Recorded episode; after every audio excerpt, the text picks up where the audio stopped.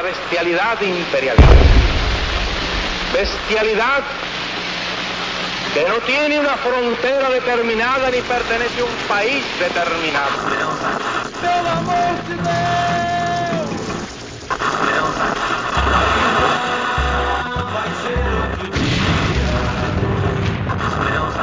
Filhotes da ditadura! Todos engordaram na ditadura!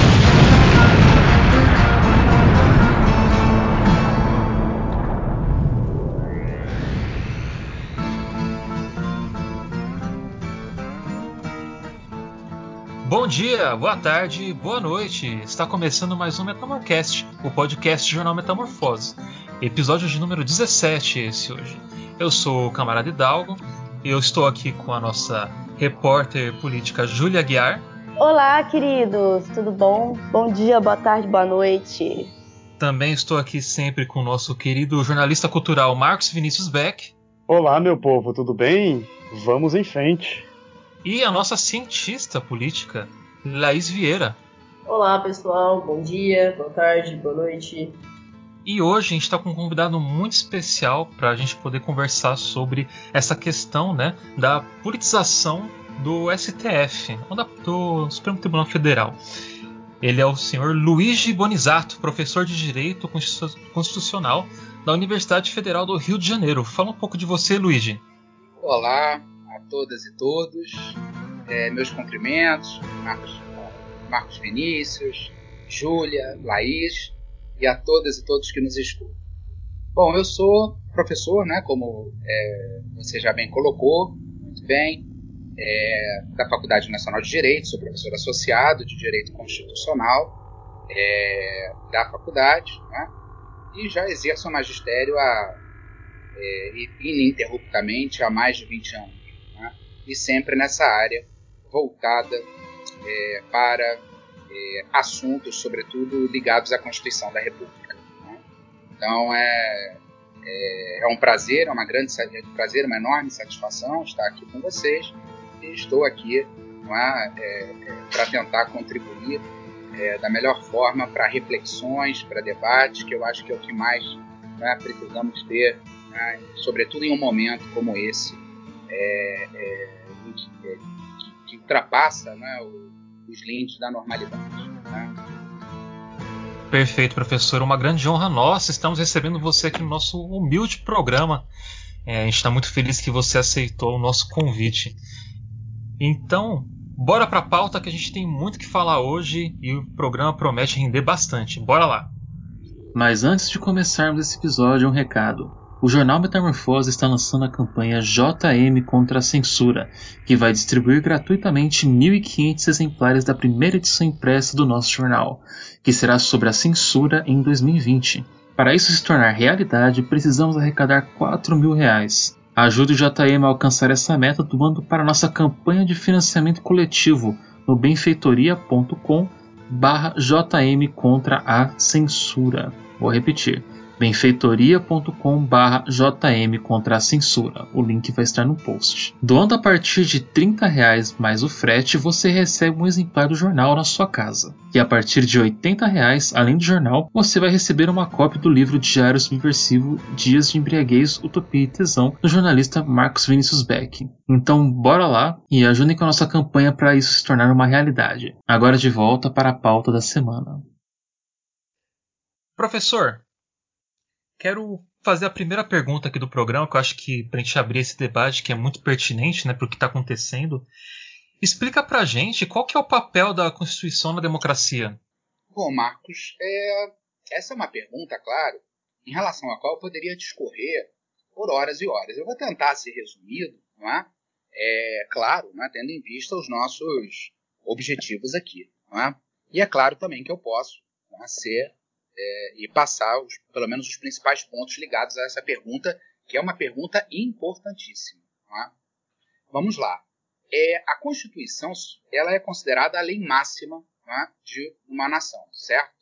Lei no sentido amplo eu me refiro aqui, ou seja, a Constituição é aquela né, é aquele documento normativo é e aí eu pensando em um Estado, é? em um Estado-nação, pensando em um Estado tal como o brasileiro, por exemplo, não é? Ele, é, a Constituição é um documento normativo acima do qual não vão existir quaisquer outros, certo?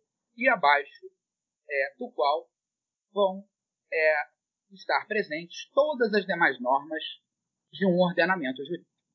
Claro, repito, me refiro a um Estado.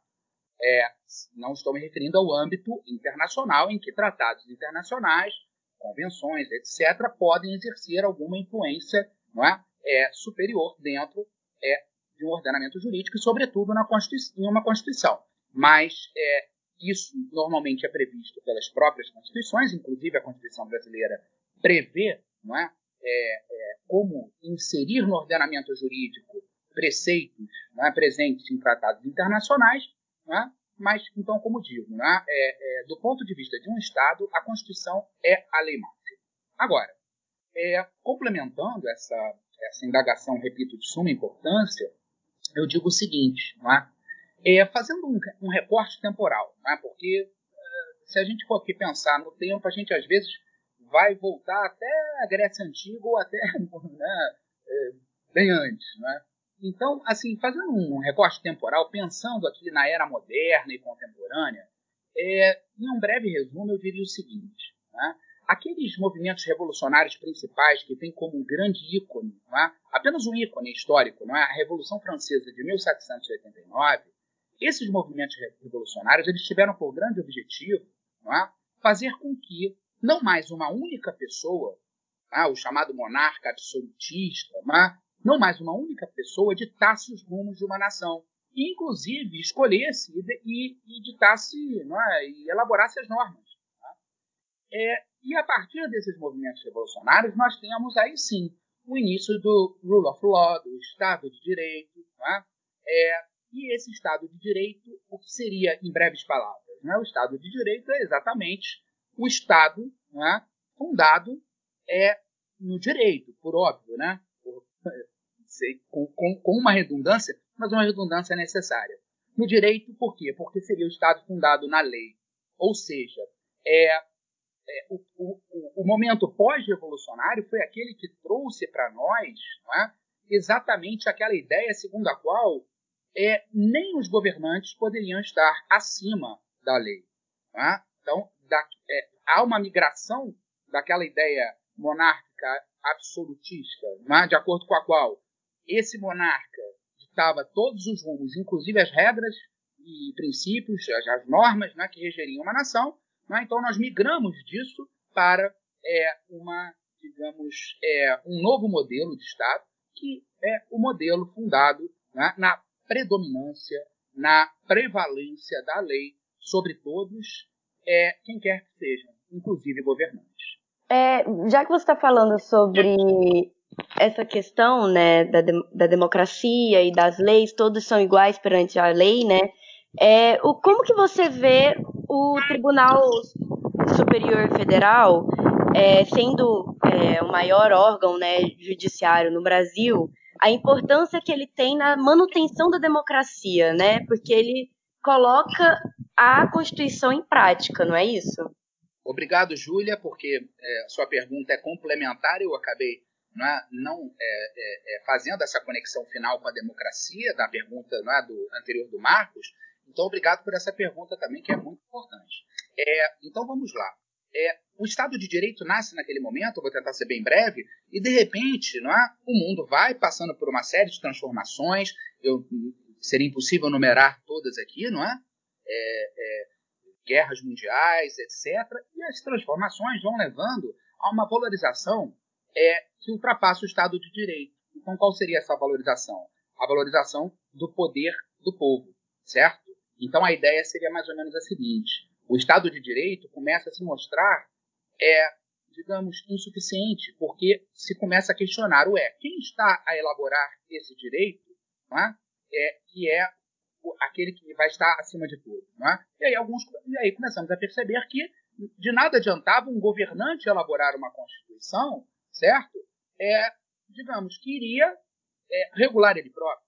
Então, a democracia começa a ganhar força e começa, e aí daí surge, então, começa a surgir o chamado Estado Democrático Brasileiro, perdão, começa a surgir o Estado Democrático de Direito, né, que foi inclusive aquele né, escolhido pelo legislador constituinte originário brasileiro, né, já no artigo 1 da Constituição da República, a Constituição atual, né, que estabelece que a República Federativa do Brasil é um Estado democrático de direito.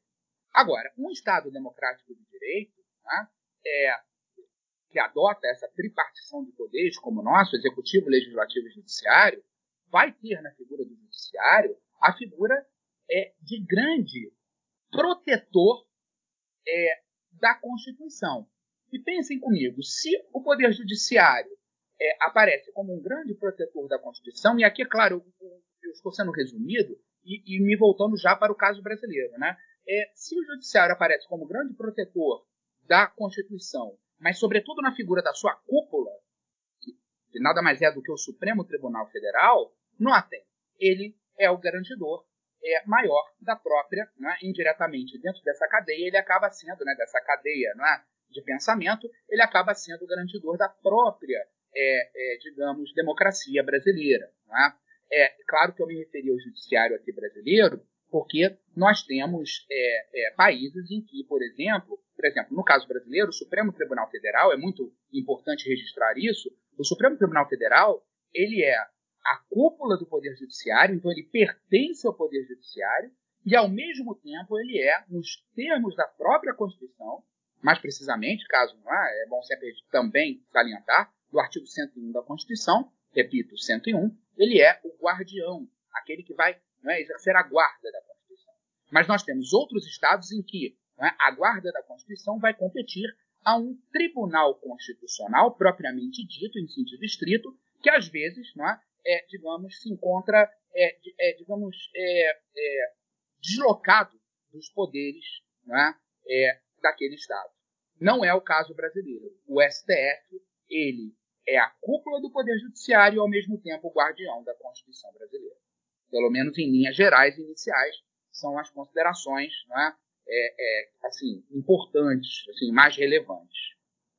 Certo? É, eu queria aproveitar o gancho da pergunta do, dos meninos, professor, é, e ver com o senhor, porque a gente tem visto o Poder Judiciário né, como um protagonista de várias das discussões em torno né, é, de pautas referentes à dinâmica democrática no país, né, pautas de costumes, por exemplo. E aí, decorrente disso, acabou se tornando é, bastante comum nos últimos anos, né, umas discussões é, na mídia, em sites especializados, etc., né, sobre o que vem se chamando de ativismo, de ativismo judicial, de politização do judiciário, né, entre outros termos. É, aí eu queria que o senhor explicasse para a gente o que, que são, né, o que, que significa esse ativismo judicial, que se chama né, de ativismo judicial, e o que, que o senhor pensa disso, a relação disso com a democracia também. É, Laís, também muito obrigado pela sua pergunta, altissimamente relevante. Né? Então vamos lá, agora pensando no Brasil, pensando no Supremo Tribunal Federal. Né? É, e, sobretudo, vamos, vamos fazer aqui um recorte temporal de 1988, né? Quando foi promulgada a Constituição, que completou 32 anos há poucos dias atrás, né? no dia 5 de outubro agora de 2020, ela completou 32 anos né? de existência, de vigência. É, então vamos fazer esse recorte temporal rapidamente para que eu possa é, fazer algumas, colo algumas colocações.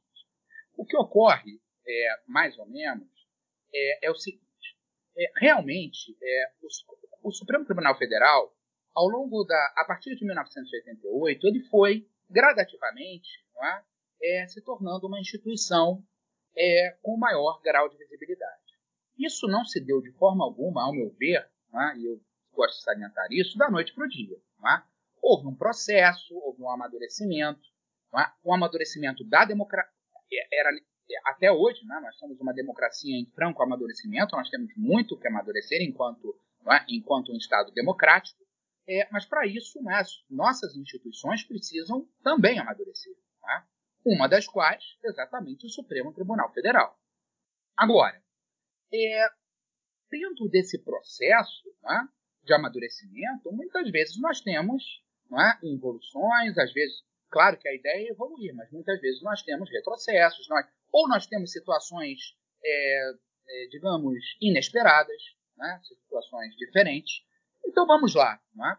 O STF na mídia, é? a TV, é? que trouxe, que, aí eu já estou me referindo mais é? é, ao, momento pós anos 2000, é? é, quando o STF começa a, a, a, a, se apresentar de forma mais constante na mídia, naturalmente o povo passou a ter mais contato com o geral. Né? E os mais diversos grupos sociais, políticos, passaram a ter, alguns já tinham, é, já tinham contato com, com decisões do Supremo Tribunal Federal, naturalmente, em razão da própria, né, da, sua, da sua própria função, e é, é, outros grupos que, que ficavam mais distantes passaram a ter uma possibilidade maior de acesso. Ah, Luiz, isso significa que hoje todos têm uma informação precisa daquilo que acontece no Supremo Tribunal Federal? Não, não. Ah, não, é, não é a TV Justiça que resolveu esse problema, mas é indubitável que ela trouxe uma visibilidade maior. Para além disso, alguns casos emblemáticos julgados pelo Supremo Tribunal Federal não é, fizeram com que eles tornassem muito protagonistas. É? Então, existem inúmeros exemplos aqui, mas como não lembrar do caso do mensalão, é? em que o Supremo Tribunal Federal se torna um, era o tempo todo falado na mídia, é, é, é, o ministro tal está julgando assim, votando assim, o ministro tal está votando assado, não é? é e outros tantos, agora recentemente o caso da decisão da prisão em segunda instância, não é? É mais uma vez, né, porque em 2016 já havia, já tínhamos tido um contato é, com isso, em outras ocasiões passadas também, mas em 2016 com mais força, e agora mais recentemente uma nova decisão em que o Supremo Tribunal Federal muda o seu entendimento. Enfim, são inúmeros os exemplos que eu poderia dar aqui né, é, de protagonismo do Supremo Tribunal Federal. Agora, indo já para a segunda parte, me parece, da sua pergunta, e a parte final, importantíssima, ligada ao ativismo. Eu gosto muito de, de, de, de salientar o seguinte: judicialização é uma coisa, é? ativismo é outra. E politização também será algo que não vai poder ser considerado né, um termo sinônimo de ativismo. O ativismo, né, para o qual então chama especial atenção agora né, de todos vocês, todas e todos, é, é digamos, é algo que eu, né, é, vou reputar não positivo para a democracia. Tá? O ativismo é, ele é considerado, ele é por mim considerado, é, digamos, uma, uma, uma, uma, um ato, uma tarefa, digamos, melhor do que tarefa, melhor do que ato, uma conduta judicial que vai ultrapassar, né, é, quase que na totalidade dos casos, até pela própria, pela própria ligação ao nome, não é? Ela vai ultrapassar os limites das funções básicas que o Poder Judiciário deve exercer. Então, serei mais preciso. Às vezes, o Poder Judiciário, ao interpretar, ao receber uma, um caso para julgar e ter a necessidade de interpretar determinada norma judicial, determinada é, norma para resolver aquele caso concreto com o qual se depara, às vezes o Poder Judiciário é, ele vai, é, digamos, ultrapassar a função judicante, aquela função judicial é, é, que é considerada sua função típica, é, e invadir o espaço de um outro poder, por exemplo, e sobretudo é, o do Poder Legislativo, que é aquele responsável pela elaboração das normas que vão reger as relações sociais um país. Ou seja, é, é o poder responsável pela elaboração das leis. Agora, o ativismo ele pode chegar num ponto, Laís, é, Marcos, Júlia e todas e todos, né? ele pode chegar num ponto, que é o ponto que mais me preocupa, que chega a me preocupar ainda mais atualmente, né? que é o ponto de, de o Supremo Tribunal Federal, muitas vezes, ao interpretar e ao julgar os casos concretos, repito, porque o Poder Judiciário, faça um parêntese rápido, Poder Judiciário ele não é como os demais. Ele não é como o Legislativo e o Executivo, que se, se podem autoprovocar. Não. O Poder Judiciário, eu costumo sempre dizer que dorme em sono profundo. E ele precisa ser acordado para né, atuar. E, e, como é que ele é acordado? Ele é acordado por meio das provocações né, daqueles que podem provocá-lo, certo? Então, provocado, o Poder Judiciário tem que julgar. E aí eu chamo a atenção para um outro princípio que está presente no Brasil, na Constituição, mas não está presente é, necessariamente em outros ordenamentos jurídicos de outros países, que é o chamado princípio da inafastabilidade do Poder Judiciário. E por que, que eu digo isso? Eu digo isso porque, de acordo com esse princípio, o Poder Judiciário não pode se excusar, ele não pode dizer assim: ah, esse caso aqui é muito complicado, ah, esse caso aqui vai me obrigar a ultrapassar os meus limites, então eu não vou julgar. No Brasil, ele não pode fazer isso, porque a Constituição veda. Então, ele tem que julgar. Tá? Então, a partir do momento em que a gente também pensa que o judiciário tem que julgar o caso concreto, surge para ele muitas vezes uma dificuldade, tá? que é a dificuldade de dar soluções para casos altissimamente complexos. E né, se a gente for fazer uma linha histórica dessa, né, uma linha evolutiva dessas inúmeras situações complexas com as quais o Supremo Tribunal Federal foi não é, se deparando, a gente vai perceber que o ativismo não é, ele não nasce também na noite para dia. Ele é algo que vem sendo construído, foi, né, foi sendo construído ao longo das últimas décadas, né, e nós chegamos num panorama atual que é aquele que mais me preocupa, que eu, né, é, aqui havia feito menção, mas não concluído, que é o de o Supremo Tribunal Federal é, para além de proteger e guardar a Constituição, e é o seu dever constitucional, chegar ao ponto, às vezes, de alterá-la. Né? Como, Luigi? Ah, por meio de interpretações das próprias normas constitucionais. E isso me preocupa muito. Porque aí ele se sobrepõe, repito, aí o Poder Judiciário, na figura do Supremo Tribunal Federal, se sobrepõe à própria, é, ao próprio legislador constituinte às vezes originário, que foi aquele que criou a Constituição, às vezes derivado, que é aquele que tem o poder de alterar, de emendar a Constituição. E quem é que tem o poder de emendar a Constituição? É o, Congresso Nacional, mas por meio de um quórum altissimamente qualificado, que é o previsto no artigo 60 da Constituição da, da Constituição da República, chamado Poder Constituinte Derivado Reformador, né, ou, ou outros nomes que, né, que, se queiram dar, mas é, é aquele poder que o Congresso Nacional, na nas suas duas casas, Câmara dos Deputados e Senado Federal, né, por meio, repito, de um quórum que é o mais qualificado existente no Brasil, é, é, é, o poder que né, terá essa, é, esse Congresso Nacional para emendar a Constituição, certo? Para alterar a Constituição da República. Notem, mas isto tudo está previsto na Constituição. É? Agora, o STF ele não tem nenhuma autorização constitucional, certo? A interpretativa sim, mas não uma ele não tem permissão constitucional expressa para alterar a Constituição. tá? Professor, é isso. Pois não. Tendo, tendo em vista tudo isso que você disse, né, sobre o ativismo judiciário e pensando no embrólio político é, que estamos vivendo atualmente, né, com esse governo que fere vários direitos, que fere muitas vezes a Constituição em vários momentos, é, com falas, ameaças, enfim. É, o, como que você enxerga essa politização exacerbada da indicação do Cássio Marx para o, o para entrar né, no STF agora com é, a saída do Celso de Mello, né? Porque está tá acontecendo vários é, acontecimentos políticos e não judiciais necessariamente é, para essa indicação, né? Como que você enxerga isso? Júlia, é, muito obrigado pela sua indagação também. É muito importante. Então agora eu vou fazer uma migraçãozinha do ativismo para a politização, certo? Pois bem, é, por quê?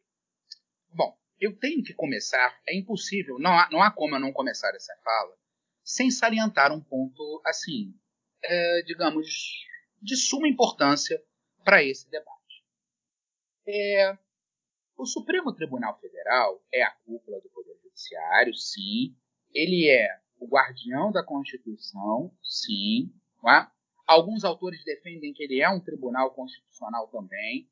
Eu, particularmente, entendo que o meu entendimento é o seguinte: o Supremo Tribunal Federal quer ser, age como, tenta agir como um tribunal constitucional, mas eu, particularmente, me vinculo a teorias clássicas de Kelsen, ah, até existe um debate clássico entre Schmitt e Kelsen no, no, tocante a quem deve guardar a Constituição. Eu costumo entender que, é, é, é, nos termos kelsenianos, é, um tribunal constitucional especificamente criado para tal é que deve, é que deve ser é, consider, assim considerado, é?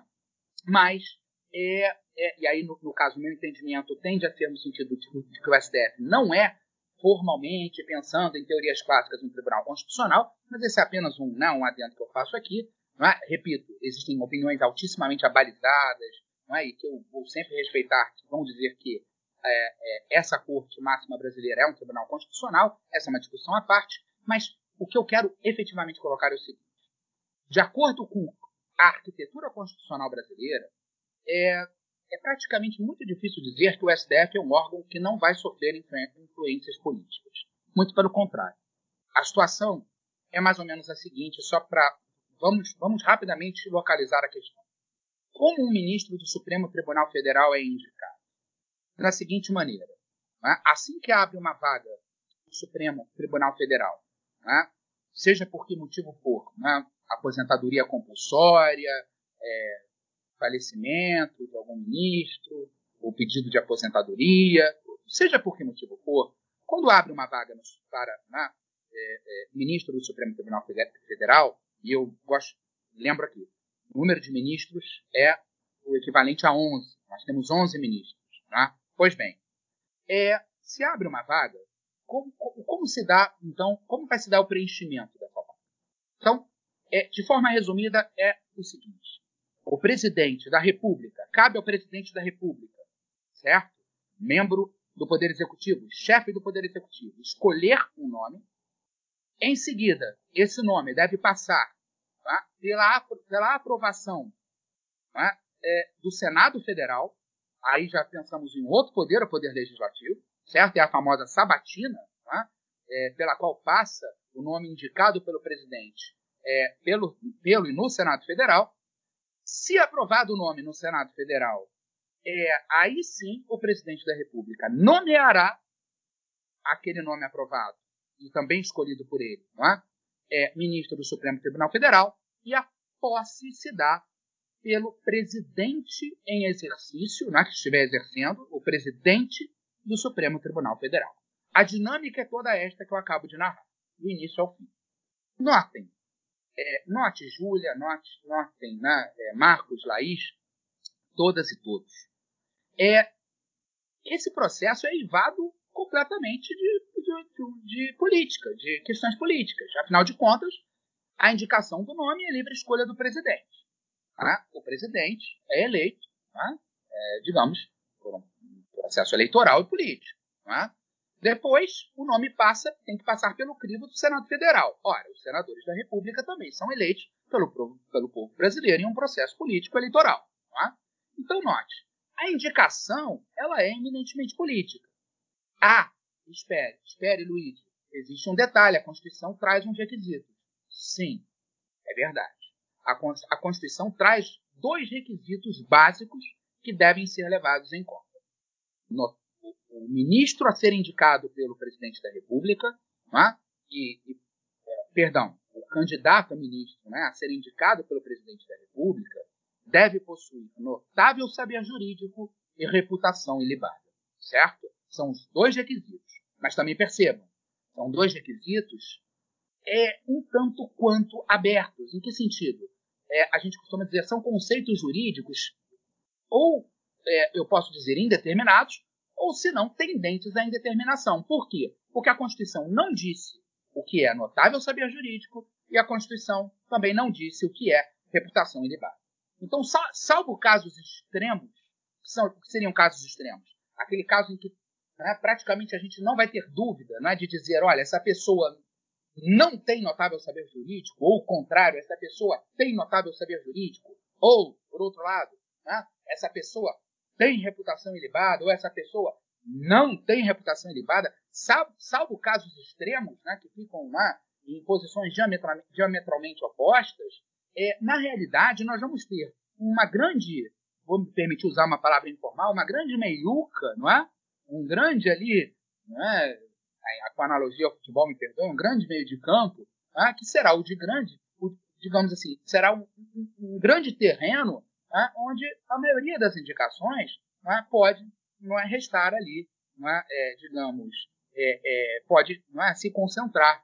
E aí caberá, não é, caberá, claro, é, ao presidente da República, no momento em que escolhe o currículo, verificar isso, e depois caberá é, ao Senado Federal, também por meio dos seus senadores, é, tentar não é, é, confirmar o notável saber jurídico e a reputação elevada, que são os dois únicos requisitos constitucionalmente previstos, certo? É, de modo a limitar essa escolha, repito, que é uma escolha, é, não há como se dizer, é, digamos assim, não há como escapar muito disso. É uma escolha eminentemente política, não é? E aí, por isso, o órgão acaba se tornando um órgão também muito politizado, é? Muito politizado. No tocante à indicação do ministro, perdão, do candidato a ministro, Cássio Nunes, é? é eu digo a você, Júlia, digo a você, a você, Laís, a você, Marcos, e a todas e todos. Em um primeiro momento, eu não vejo aqui é, é, algo muito diferente, muito distinto de outras indicações, não. Certo? É, do ponto de vista desse processo né, a que me referi, eu não vejo algo muito distinto. É, caberá ao Senado, caberá né, agora, é, claro, claro que hoje né, a, escolher um ministro hoje é muito diferente de escolher um ministro há 20 anos atrás, não é? Vocês pró é, próprias e próprios né, identificaram bem, quer dizer, não é? Nós, hoje a mídia exerce um fator é, muito, quer dizer, a, a mídia é essencial para para as liberdades brasileiras, não é? Indispensável, mas o papel exercido por ela hoje acaba se tornando ainda mais intenso em razão das possibilidades de divulgação, quer dizer, do, né, o, o, a, o, avanço tecnológico proporcionou né, um alcance muito maior né, é, midiático. Então, acaba que o controle social exercido sobre as indicações também aumentou. Não é o ideal ainda, claro, não é, temos que avançar muito, tá?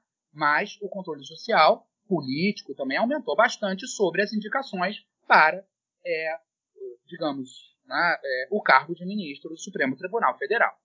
No tocante ao Cássio Nunes, repito, ao, ao, ao, ao Cássio Marques, né, como preferirem, a, a desembargador né, do, lá no estado do Piauí, é, do Tribunal Regional da, da primeira Tribunal Regional Federal da Primeira Região, em um primeiro momento eu não vejo, digamos, digamos assim, uma diferença muito grande para, é, é, é digamos, uma diferença muito grande no que diz respeito é, à indicação de outros ministros. Claro que há, Claro que há diferenças, mas não vejo uma diferença que se compare, que seja, digamos, equiparável ao que vocês muito bem salientaram, ao que a Júlia muito bem salientou aqui. Vocês, né? É, claro, me refiro como um todo.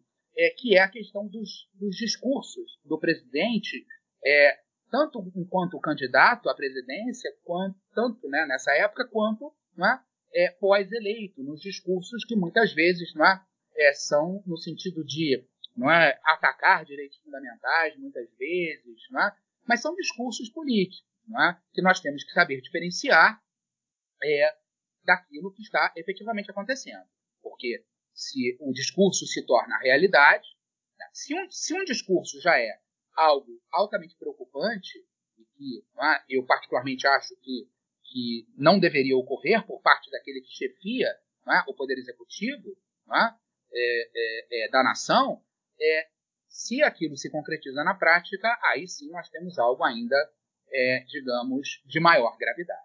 É, mas, de todo modo, essa indicação, até o momento, eu enxergo como sendo uma indicação que segue mais ou menos, não, não, não escapa demais dos padrões anteriores.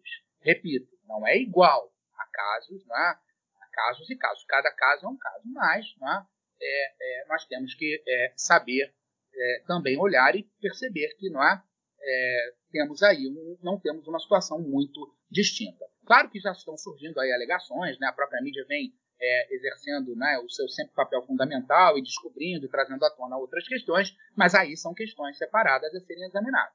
Né? Aí são questões não é, ligadas ao currículo do ministro, aí são questões não é, que me preocupam, não é, mas é, têm que ser examinadas com, digamos, de forma Aí eu não. Quer dizer, eu, eu me alongaria demais aqui nessa, nessa resposta, talvez, para tocar, ne, é, é, tocar nesse ponto. Né? É, Professor. Pois não, Marcos.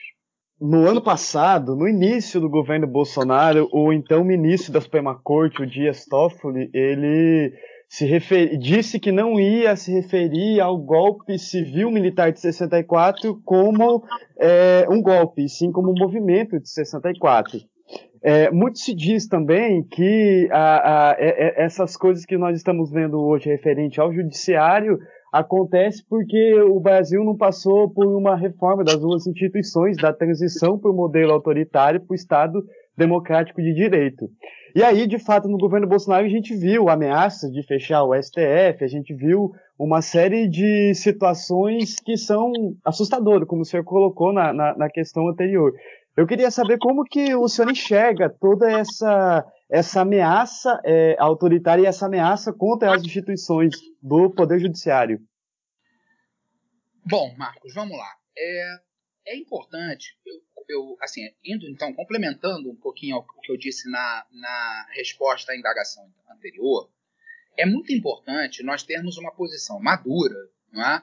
de saber diferenciar discursos de atos propriamente ditos.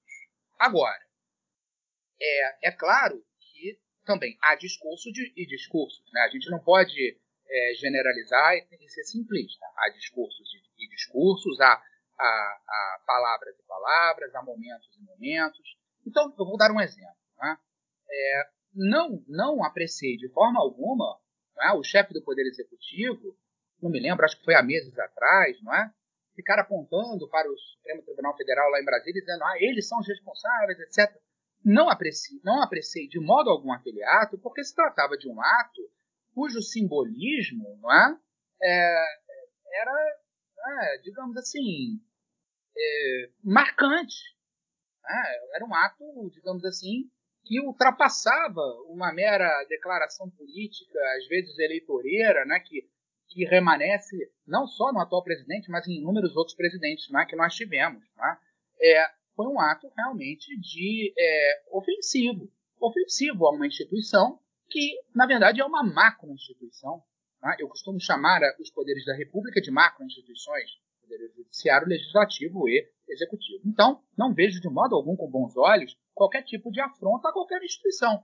Da mesma forma que não veria uma, uma da mesma forma que o contrário também não seria visto por mim não é, com bons olhos. É, no tocante à declaração do, do então ministro, do, não, perdão, do então ex-presidente né, do Supremo Tribunal Federal, atualmente nós, nós já tivemos a mudança, não é? É, o mandato de um presidente do Supremo Tribunal Federal, né, importante dizer, é de dois anos, não é? o presidente é, Dias Toffoli foi, o, o, o é, é, foi até então presidente, agora não é, já houve a, a mudança, não é? nós temos o, a, como presidente do STF agora o ministro Luiz Fux, é, mas é uma declaração, né? É, declarações de muita proximidade entre judiciário e executivo. Né? Uma coisa é o respeito. Isso sim, as instituições devem é, ter respeito uma pela outra. Ainda que haja uma dinâmica de conflitos, é, de conflitos entre as instituições, que esses conflitos sejam dentro da lei e do previsto na Constituição. Agora, é, é, aproximações excessivas entre membros, sobretudo do Poder Judiciário e de outros poderes, é, eu também não vejo com bons olhos, não. não é? Então, para além do que você falou, não é? muito bem colocou, não é? de, o, o de, de o, o, presidente do STF, é, é, digamos, acolher uma declaração altamente política não é? e de viés não é? digamos, conservador, né, do, dos grupos políticos e sociais que é, é, auxiliaram na eleição do atual presidente né, da República, é, digamos, para além disso, eu digo o seguinte, né, há casos né, de a gente ver, às vezes, um, um, é, é, é, membros de poderes distintos se abraçando, né, convivendo né, juntos. Claro que a dinâmica institucional e política de um país é muito complexa, muito, mas é? Mas, é, a parte dessa complexidade, certamente eu não vou ver com bons olhos não é? Um, um, um, judiciário, sobretudo a cúpula do Poder Judiciário, é? é? se fazendo mostrar é? é, muito próxima é, de outros poderes, sobretudo na figura dos seus chefes. Então, se o, se o presidente do STF né? Porque uma coisa, é, é, claro, eu não estou dizendo aqui que, eles, que, os presidentes têm que viver em isolamento, presidentes de, de cortes, de casas legislativas têm que viver em completo isolamento. Não é isso. Não é? Mas discrição eu considero importante. Discrição para o exercício, e aí, claro, como, a, como o, o foco maior é o Supremo Tribunal Federal, me parece nesse momento, eu diria o seguinte: mais até do que os outros poderes. O magistrado, porque um ministro é, porque é, existe o magistrado de carreira né, e existe o magistrado é, que se torna né, a partir de indicações. Por exemplo, um ministro do Supremo Tribunal Federal, ele, ele pode não necessariamente ter sido antes um, um juiz, não é? Mas a partir do momento que ele se investe no cargo de ministro do Supremo Tribunal Federal, ele automaticamente se transforma em um magistrado, é? É, em um juiz que vai julgar. É? Então, é, enquanto magistrado, é, eu entendo que discrição, é, eu entendo que liberdade para o exercício de suas funções é fundamental. Então, muitas vezes, certos tipos de aproximação podem não ser nada saudáveis para a República. Repito, a complexidade das relações políticas e sociais e institucionais no Brasil, e não só no Brasil, no mundo, é? É, é? muito grande. Então não se trata aqui também eu, de eu, de eu, invocar, de eu invocar um isolamento completo, não. Mas é uma maturidade é, de um ministro, porque, na realidade, de todo e qualquer ministro, porque, na realidade, é, eles são parte de uma instituição. Uma instituição que é nada mais é do que a cúpula do Poder Judiciário e aquela que exerce, repito, a guarda da Constituição brasileira. E é, como vou voltar lá à primeira pergunta, né, é, é aquela que vai ser uma das principais nessa instituição é, é, pela defesa da democracia brasileira. Não sei se eu me fiz é, entender. Fez, fez sim, professor. Professor, só uma coisa que ficou na minha cabeça assim nos últimos tempos, até nessa conversa com a gente que acabou vindo à tona, é a questão da credibilidade dos poderes, né? Digamos assim, no caso do. Quando a gente tá, nessa conversa aqui, a gente está falando especificamente do STF. E que a gente vive num momento em que há certas, certas forças, digamos assim, certas. É, eles não agirem de, em algumas, de algumas maneiras, assim, acaba tirando um pouco do poder que eles têm, né? porque o poder que eles têm é o poder que é o que a gente acredita que eles têm. Né? Se a gente parar de acreditar e parar de, de valorizar isso, ele acaba sendo um, um servindo para nada. Como por exemplo teve casos do STF passar algumas, algumas é, alguns trâmites, né? Como o do Rio de Janeiro, proibindo a ação da polícia nos morros e é, regionalmente ali eles acabaram ignorando isso.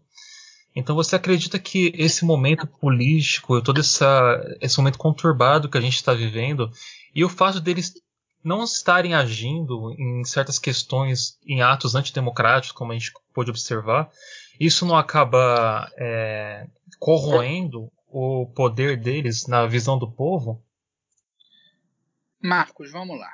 É, você tocou também mais uma vez, agradeço a pergunta, em pontos importantíssimos. Eu vou começar da seguinte maneira, dizendo o seguinte: é fundamental para uma democracia, para um Estado democrático de direito, para um Estado republicano tal como é o nosso, como se declara o nosso por meio da Constituição, né? é fundamental é que as instituições elas sejam, digamos, valorizadas e não atacadas. Isso é o primeiro ponto para o qual chama atenção especial não é, de, de todos e todas, é, vocês, porque é, é, altamente maléfico começarmos a atacar as instituições, é, é, seja por que motivo for. Mas atente.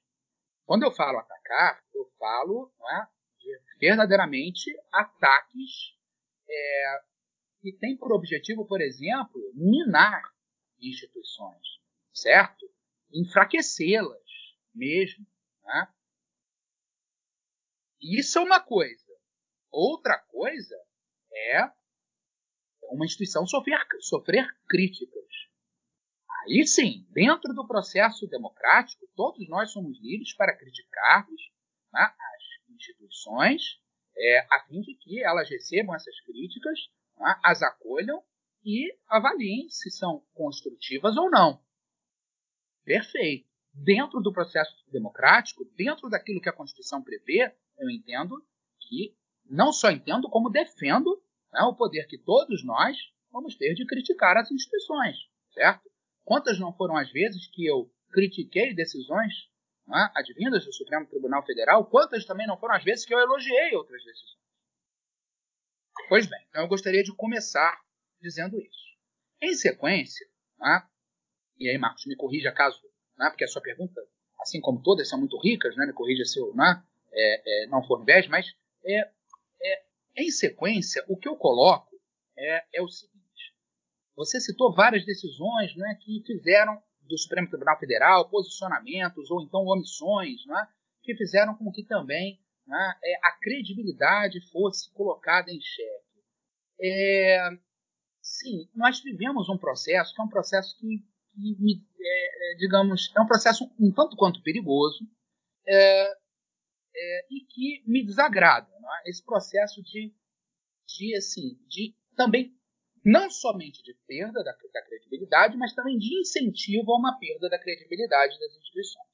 Note, o STF tem uma história, e aí assim, eu não quero, eu quero, é, eu me preocupo aqui só de, de, de, não, de me alongar demais, mas eu vou tentar ser rápido e bem resumido, já digo, tentarei ser bem resumido, para dizer o seguinte: o nosso Supremo Tribunal Federal ele tem características próprias, certo?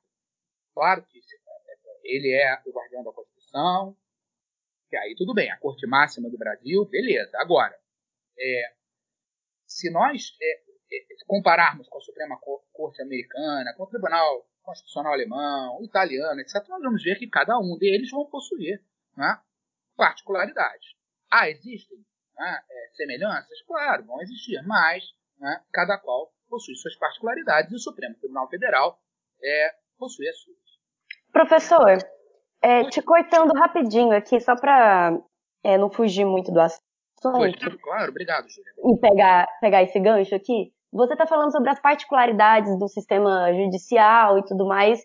É, por exemplo, se é, em outro país que tem uma democracia consolidada, vamos supor aqui que o Brasil tem uma democracia consolidada, é, tivesse sido divulgado na mídia uma foto do então presidente, um indicado ao Supremo Tribunal Federal, um ministro do Supremo e os presidentes das câmeras do, do Poder Executivo, é, legis, Legislativo, né, no caso, as câmeras, tanto dos deputados quanto do Senado, você acha que isso seria um escândalo? Eu estou me referindo aqui à foto né, do Bolsonaro na casa do Toffoli, com o Cássio e o Davi Alcolumbre é, numa reunião, entre aspas, informal na casa do Toffoli. Você acha que esse tipo de aproximação, é, muito entre aspas mesmo, informalmente política, seria um escândalo em outros países? Por que não é um escândalo aqui no Brasil? Júlia, é uma pergunta também muito importante, mas de difícil. Essa é uma pergunta mais difícil resposta. Mas, assim, no tocante à comparação. Mas o que eu quero dizer é o seguinte: é, acho que escândalo, é, só para eu não usar mesma, né, o mesmo vocábulo que você usou, é, para não também rotular excessivamente, eu diria o seguinte: eu discordo visceralmente desse tipo de, de imagem e de acontecimento, certo? Ainda mais, quer dizer, é aquilo que eu digo: a, as democracias são muito complexas. Né? Quem nos garante que isso não aconteceu né, desde a existência do STF, não é, é digamos, é, intramuros, não é? ou seja, é, por trás das câmeras. É? Quem nos garante? A gente nunca vai, a gente nunca, quer dizer, se isso não foi flagrado, a gente não tem como saber, vai ser muito difícil de descobrir. Agora, a partir do momento que é, a gente descobre, eu, isso não me agrada de modo algum. Quer dizer, imagine um pretendente não é, a, a, a, ao cargo, estar junto né, daquele, daquele que o indicou, e principalmente da, daqueles não é? que presidem as casas legislativas, mas principalmente aquele que preside a Casa Legislativa, o Senado Federal, será aquela é? que irá sabatinar aquela pessoa, é, eu não vejo com bons olhos de modo algum. Tá? E creio que é, em democracias mais é, é desenvolvidas, maduras, é? eu particularmente entendo que é, uma, imagens como essa não seriam muito bem aceitas. Ah, Luigi, dá para garantir que isso não vai acontecer num país desenvolvido? Não, não dá. Eu não tenho, por isso que é difícil. A gente não tem. Hoje o mundo também passa por tantas transformações, o mundo vive cenários globais tão complexos que sempre viveu, claro, mas nós, estou me referindo aos atuais, né? É, que fica também difícil assim eu garantir, ah, isso não vai acontecer em outro país, e lá pode ser um escândalo, ou pode, não usando a sua a sua afirmação, isso pode ser um escândalo, a sua palavra, perdão, é, é, e não Quer dizer, mas esquecendo até os outros países, eu diria o seguinte: é, acho, no mínimo, inadequada essa imagem né, de um pretendente a, a, ao cargo né, da, da máxima corte brasileira né, estar ali né, é, em, um, em, uma reunião a, informal com né, é, é, é membros de outros poderes, sobretudo daqueles né, é, que, é, digamos, definirão o futuro né, dessa indicação ao Supremo Tribunal Federal. Certo? Então, respondendo agora diretamente ao que você me perguntou, certo? Perfeito, professor. Professor, eu queria agradecer muito a presença hoje no programa. Eu acho que a gente conseguiu falar bastante, é, esclarecer muitos temas aí para o nosso público e para quem né, tiver interesse em saber, o que é muito importante para a gente conseguir manter aí um diálogo saudável, não é? Professor, eu fiquei sabendo que você tem um projeto de um app aí. Por que, que você não fala um pouco dele para a gente? Deixa o seu jabá. Ô, oh, oh, oh, Marcos. Na verdade, meu cara, eu realmente. Senhor, rapidinho só. Tá, rapidinho. Então, é... um projeto social. Eu tenho eu... um projeto social. Não, não, não é isso não. É, é a questão que eu sou o Vitor. O Marcos é o outro. meu Deus, eu estou confundindo. Me perdoe, Vitor. não, que Victor, isso. Não, me perdoe. É, eu, eu confundi outras vezes, Vitor? Confundiu. Eu, peço perdão a todos os presentes e a você especialmente, Vitor. Me perdoe, é o Marcos. Ah, que isso. Me perdoe. É, não tem problema. É, é, porque aqui aparece só as iniciais para mim, é, aparecem as iniciais, eu fico um pouquinho, realmente, às vezes. Né, e, e, durante toda a gravação está aparecendo para mim LV, né, como central aqui. Eu não sei, eu não sei. Bom, enfim, vou tentar ser breve. Já, já, já, já com as minhas escusas é, é, registradas e ratificadas. É, esse projeto, Vitor, que eu tenho, é um projeto, é? é assim, tudo começou no início da minha carreira mesmo, quando eu ministrava aulas de forma gratuita é, em instituições públicas e privadas, é, tanto de ensino, né, tanto no ensino médio, é, até quanto também no ensino superior. É, é, eu, eu, gostava de, né, repito, gratuitamente, né, ir lá para às vezes palestrar ou oferecer um curso para, digamos, passar noções básicas sobre a Constituição, etc. Tudo começou aí. Com o tempo, né, volume de trabalho, dificuldade de, de, é, de, de as instituições é, de ensino terem espaço para isso, isso começou a ficar mais escasso. Pois bem, o tempo foi passando até que eu pensei, eu olhei para mim mesmo um dia que me deu um estalo, eu falei, poxa, um app né, poderia ser interessante. Ah, vai dar muito trabalho? Vai, mas né, a vida é feita de trabalho. Pô, enfim, resumindo tudo isso, hoje né, é, já temos aí acho que mais de dois anos, sim, acho que o app já vai completar seus três anos, acredito. Já, é, daqui a pouco completa. Né? É, é, um app chamado Constituição para Leigos. Ele está disponível em, nas duas plataformas principais né, de, de telefones celulares, de smartphones. Né? É, na, na, na, na, da Apple, né, que, é, que, é o, que traz o, o, o, acho que é o iOS, né, e no sistema Android. Basta ir lá na lojinha, na Apple Store ou na Google, acho que é Google Play que fala, uma coisa, assim, né? Google Store, uma coisa assim. É, basta ir lá, digitar Constituição para Leigos e baixar. E ali nós temos uma explicação clara. O projeto para leigos, ele, ele está nos capítulos 1, 2 e 3 do app.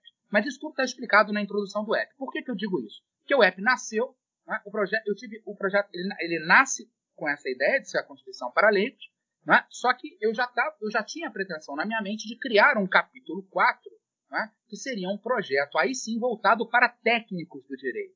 Então, o, o capítulo 4, ele é, está explicado na introdução, ele é, ele é voltado para técnicos do direito.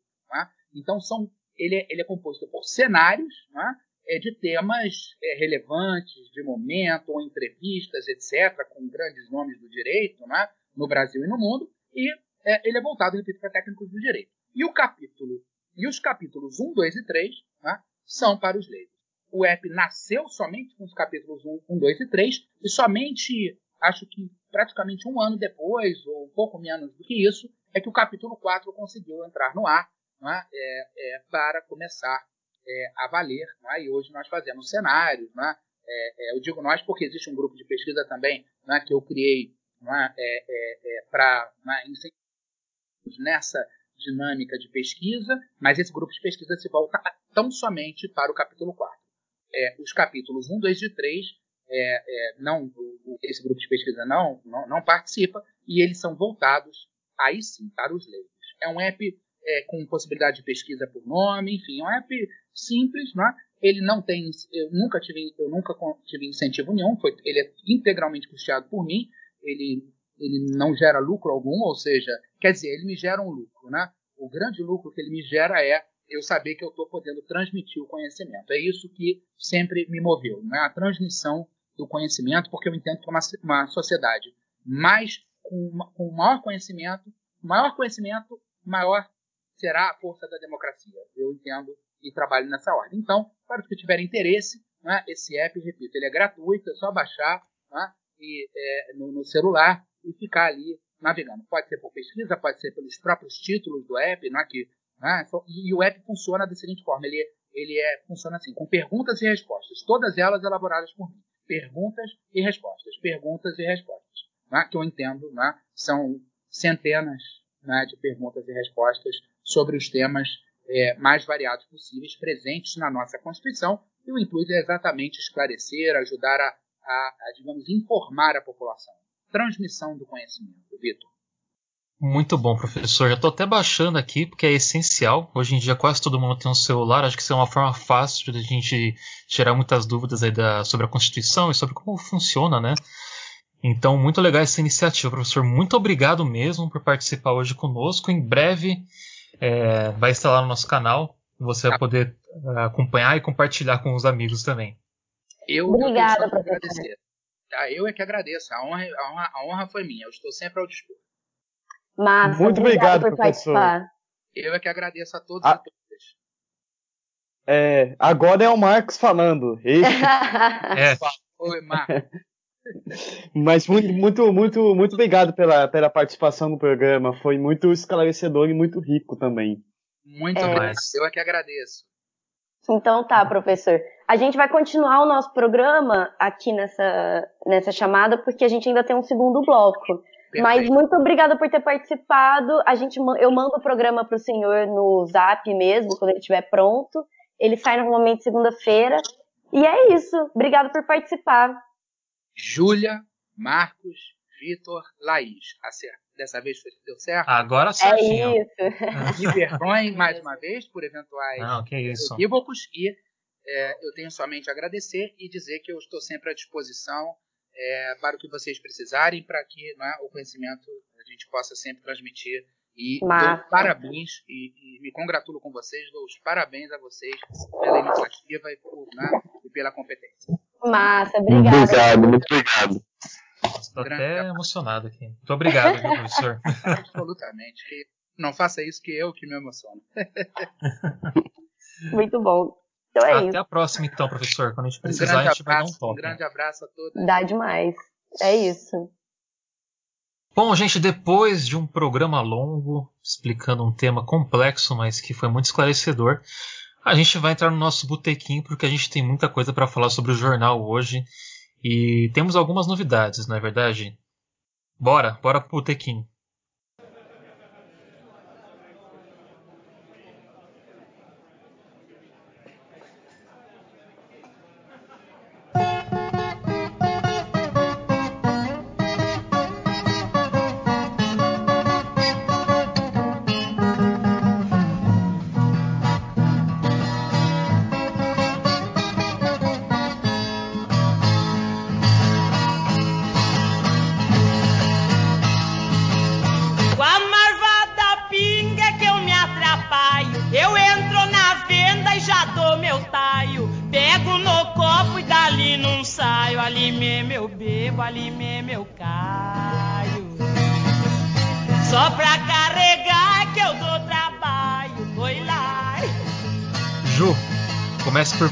Fale aí o que, que, tá, que, que tá rolando. Eu, eu, vi que tá rolando um negócio lá no jornal, uma tal de campanha. A gente até começou a falar gente. dela um pouquinho semana passada.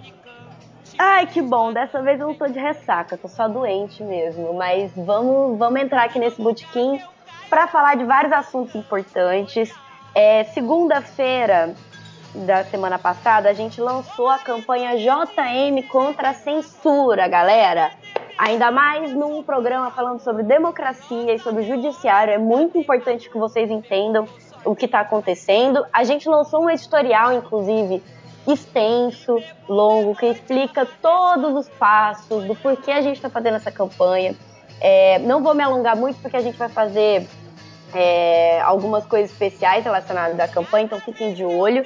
Vocês podem ajudar é, a angariar essa campanha no benfeitoria.com/jm contra a censura. E, bem, eu não vou fofocar muito sobre isso, porque vocês vão lá e leem um editorial, tá bom? É, essa semana. É só uma coisinha só, que hum. quero dar essa. Que a gente já, já tá com 30% da campanha arrecadada. Então eu já diria que já é um sucesso e que da, com a ajuda de vocês a gente vai conseguir fazer isso ser uma realidade. Vai demais, vai ser lindo isso. Inclusive, eu queria agradecer muito a todo mundo que está contribuindo, compartilhando a campanha. Vocês são demais, cara. É sobre isso. Ajude a mídia independente. Inclusive, a minha coluna dessa semana é sobre isso. Eu publiquei um texto é, um pouco menos um pouco menos sentimental essa semana, né? Porque eu tava vindo numa onda sentimental horrorosa. E essa semana eu joguei minha raiva para poesia, para falar da campanha, num texto chamado Não Vamos Nos Calar, na minha coluna.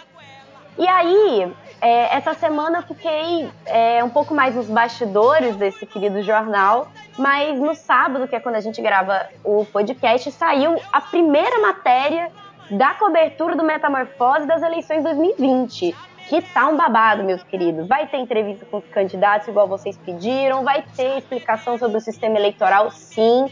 A primeira matéria é para que serve os eleitos, como é que é que eles são eleitos, que, quanto que eles ganham, o que, que eles fazem, onde vivem, o que comem. Então entra lá no Jornal Metamorfose, que tem essa matéria babado sobre as eleições de 2020, queridas. Bom demais, Ju. Até li essa matéria aí, porque eu, até eu esqueci o que, que faz um vereador. Agora, agora eu sei. Eu tenho uma matéria minha que saiu essa semana, uma matériazinha que eu estava trabalhando aí um tempo, falando um pouco sobre uh, descarte de lixo, né? A gente só a gente só recicla 3% do lixo nacional. É, e eu tive uma entrevista muito legal com o Filemon Thiago, que ele faz parte de um coletivo chamado Ideias Urbanas e ele começou um workshop. E esse workshop ele usa restos de marcenaria para fazer é, móveis e trocar esses móveis por cesta básica. Mas não só isso, ele ensina marcenaria para as pessoas. Então ele teve esse projeto, essa ideia desse projeto muito legal lá. A gente já tá lá na matéria para vocês saberem mais a fundo do que ele faz e como é que tá essa questão aí da reciclagem no Brasil e no mundo. É, não tá boa, já adianto isso, mas dei uma lida lá na matéria que tá, tá bem legal. E também, claro, sempre bom lembrar, se vocês não ouviram o episódio passado, o episódio do Metamorcast número 16, o que, que você está fazendo aqui? Volta lá, porque os temas são altamente relevantes para porque a gente anda discutindo né, uh, no Brasil e no mundo. Que, cara, a gente falou sobre eleições nos Estados Unidos e se tem uma coisa que vai respingar na gente, se der merda, é isso, né? Então, o Beck, fala aí um pouco o que, que saiu seu no jornal essa semana. Bom, é, essa semana, caro Hidalgo e caros companheiros ouvintes, ela foi um pouco movimentada do ponto de vista cultural. Aconteceram muitas coisas e eu produzi a média habitual de quatro textos. Mas a semana começou com a minha primeira postagem. A outra eu já tinha falado, cinema engajado, no outro podcast. Então você entra lá, aproveita e ouve o nosso botequim também, que você vai descobrir qual é o texto é, de segunda passada. Bom, é, na quarta-feira, na terça-feira que faleceu o Ed Van Halen, o texto saiu na quarta-feira.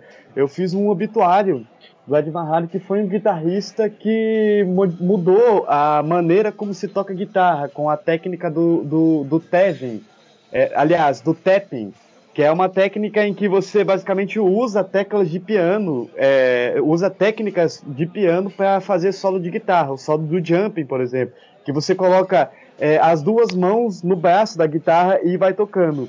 O Van Halen foi responsável por popularizar isso e de certo modo até criar, né?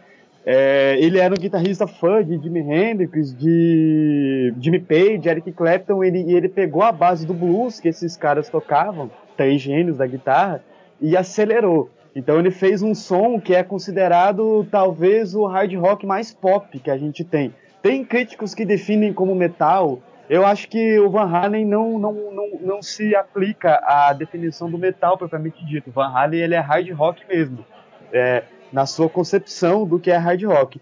Então nessa matéria tem é, duas do, tem três músicas é, do que eu julgo que são os solos mais icônicos do Van Halen. O texto também tá bem legal, assim. É, o Van Halen, ele foi o cara que marcou os anos 80. Não tem como você é, assistir um filme dos anos 80 ou você tentar entender aquela época sem ouvir é, os solos do Ed Van Halen.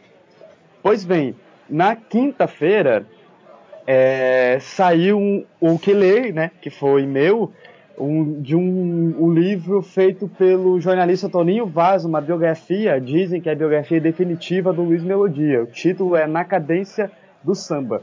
É, o livro foi publicado pela Todavia. É, o Luiz Melodia, para quem não sabe, é considerado um dos gênios do samba carioca. É, um sambista que misturava, a, a, é, trouxe para a linguagem do samba aquele samba tradicional do criado no Morro do Estácio, que revelou é, o Noel Rosa, o Aldir Blanc, inclusive o Luiz Melodia, dentre outros sambistas. Mas o Luiz Melodia ele, ele trouxe para o samba a linguagem do rock, do soul, do funk. É, então é bem legal. O texto também traz as curiosidades da, da, da vida desse, desse genial compositor, é, desse compositor incrível. E a matéria que para mim é a mais preferida é, que eu escrevi nessa semana, que foi que saiu ontem, que é os 80 anos do John Lennon, né? É, esse esse gênio é, do século XX, assim, que na minha opinião é meu Beatle mais favorito, mas eu acho que a Júlia vai discordar de mim, eu acredito, porque na verdade ela é mais Beatlemaníaca do que eu. Eu comecei a escutar Beatles em função da nossa amiga Júlia, né, e colega de Metamorcast. Então o texto também é bem legal, eu relembro a, a história do John Lennon. É, hoje o John Lennon tem um, sim, um, simbolismo muito interessante nessa onda de homens tentando se des, de ser desconstruído de seus valores é, patriarcais e machistas, né?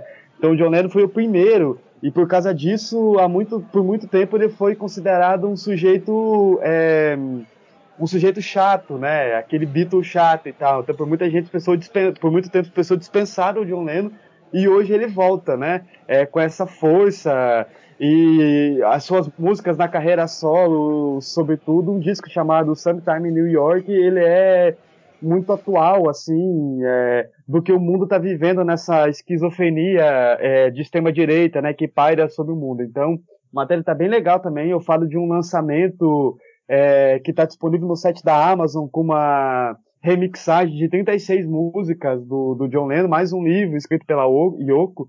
Então tá bem legal. E para fechar, e aí para fechar mesmo, porque o, o, o, glorioso ouvinte ele pode estar de saco cheio, né? Falar, porra, toda semana é, o Beck com essa, essa, esse calhamaço de texto, né, que ele produz. Mas eu sou um cara da palavra, né? Então não tem jeito.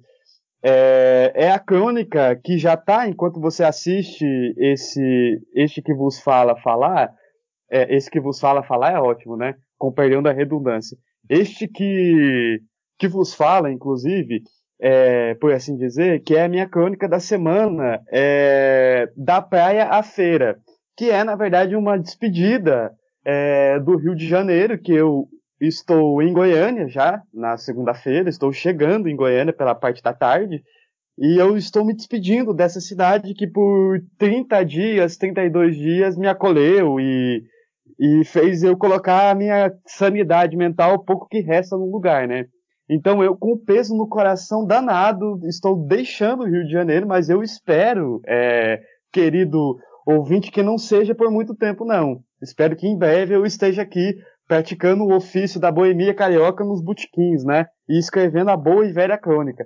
Porque, como diz o Nelson Rodrigues, né, que escreveu numa crônica, se tem uma coisa que o carioca vai fazer no primeiro carnaval que tem, é se libertar, libertar, é, dançar na rua, encher a cara, transar com todo mundo, sabe? Então, o carnaval do ano que vem, assim como o carnaval de, 2000, de 1920, ele promete ser um carnaval histórico nesse século XXI.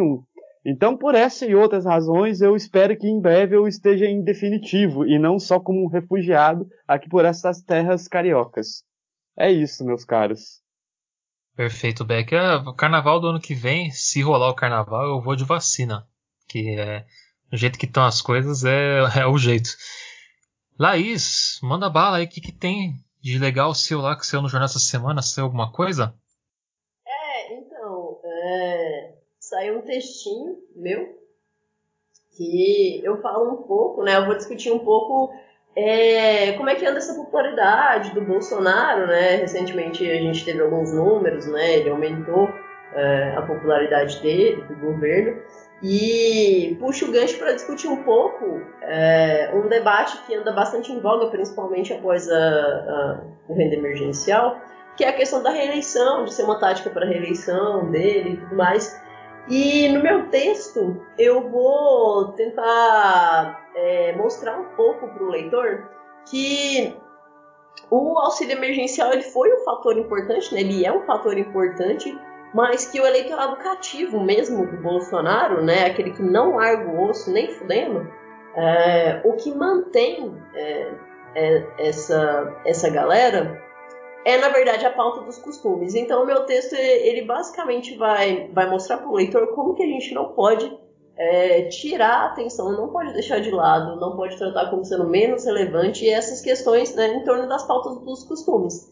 E eu mostro que um exemplo disso é justamente é, esse debate em quem seria, quem não seria, como seria, né?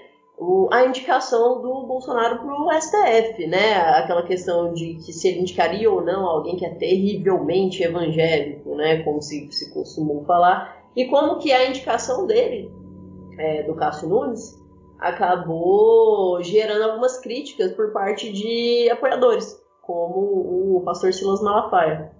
Mas que. É, então eu tento mostrar um pouco como é que essa pauta de costumes é importante né, né, nesse momento e como ela vai ter bastante peso na, na reeleição. Dê uma olhadinha lá, o texto ficou bastante legal e eu acho que vocês vão curtir muito. Perfeito, Laís. Eu acho que outra coisa que vai, inclusive, complementar essa parte do seu texto que aconteceu essa semana foi o fato do Bolsonaro falar que acabou com a corrupção e por isso que ele acabou com a Lava Jato, né? E isso não repercutiu muito bem na base dele. Então a galera que tá ficando com ele agora mesmo é só aquela galera bem reaça, reaça mesmo, né? Cara, então acho que é isso, gente. Temos um programa, foi um programa muito legal de gravar. A gente teve aí nossos comentários finais do nosso trabalho.